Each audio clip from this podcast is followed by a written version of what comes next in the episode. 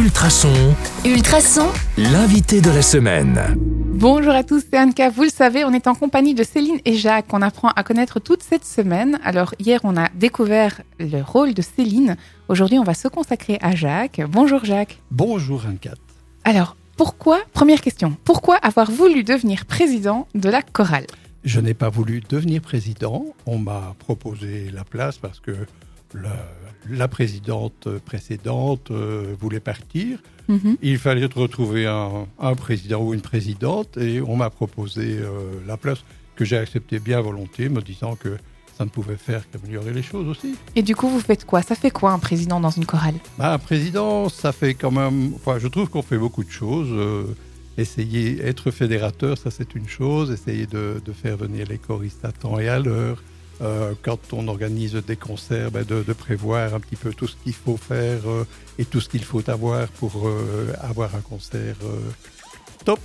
Commander le matériel, etc. Et s'assurer que, que tout va bien et que tout le monde sera prêt le, le jour même. Donc il faut être un peu multitâche, être doué en logistique, en Oui, organisation. Et oui, et puis jouer aussi l'agenda vivant de, de ma chef de chœur pour qu'elle Je- n'oublie pas les choses. Je hein. vois qu'elle sourit. Apparemment, il y a, il y a- il y a quand même une, une vraie nécessité à ce qu'il soit l'agenda vivant, si je comprends bien. Oui, tout à fait, parce que quand il y a beaucoup de choses à gérer, euh, parfois euh, en tant que musicien, on est euh, par- totalement ailleurs. Et donc, heureusement, il est là pour remettre les pieds sur terre et dire attention, n'oublie pas. Donc, on a compris le rôle d'un président, c'est un rôle nécessaire. Maintenant que vous m'avez convaincu, la chorale elle a l'air sympa. Euh, moi, si j'ai envie de vous rejoindre et de chanter avec vous, comment je fais? Eh bien, il suffit de. Ou bien on me téléphone, ou bien on écrit euh, sur le, mail de, la chanterelle. Euh, on prend un rendez-vous, euh, on vous invite à venir à une répétition un lundi soir. On vous présente à la chorale, qui est une, une grande famille et qui accueille toujours les nouveaux, les nouveaux venus. Et si ça vous plaît, eh bien, euh, voilà, vous êtes parti pour quelques années. Et puis, euh, en avant. avec le sourire Ah, tout à fait. Il y a une très bonne ambiance dans la chorale. Allez, gardons la bonne ambiance. Il y a la question de hasard qui va tomber.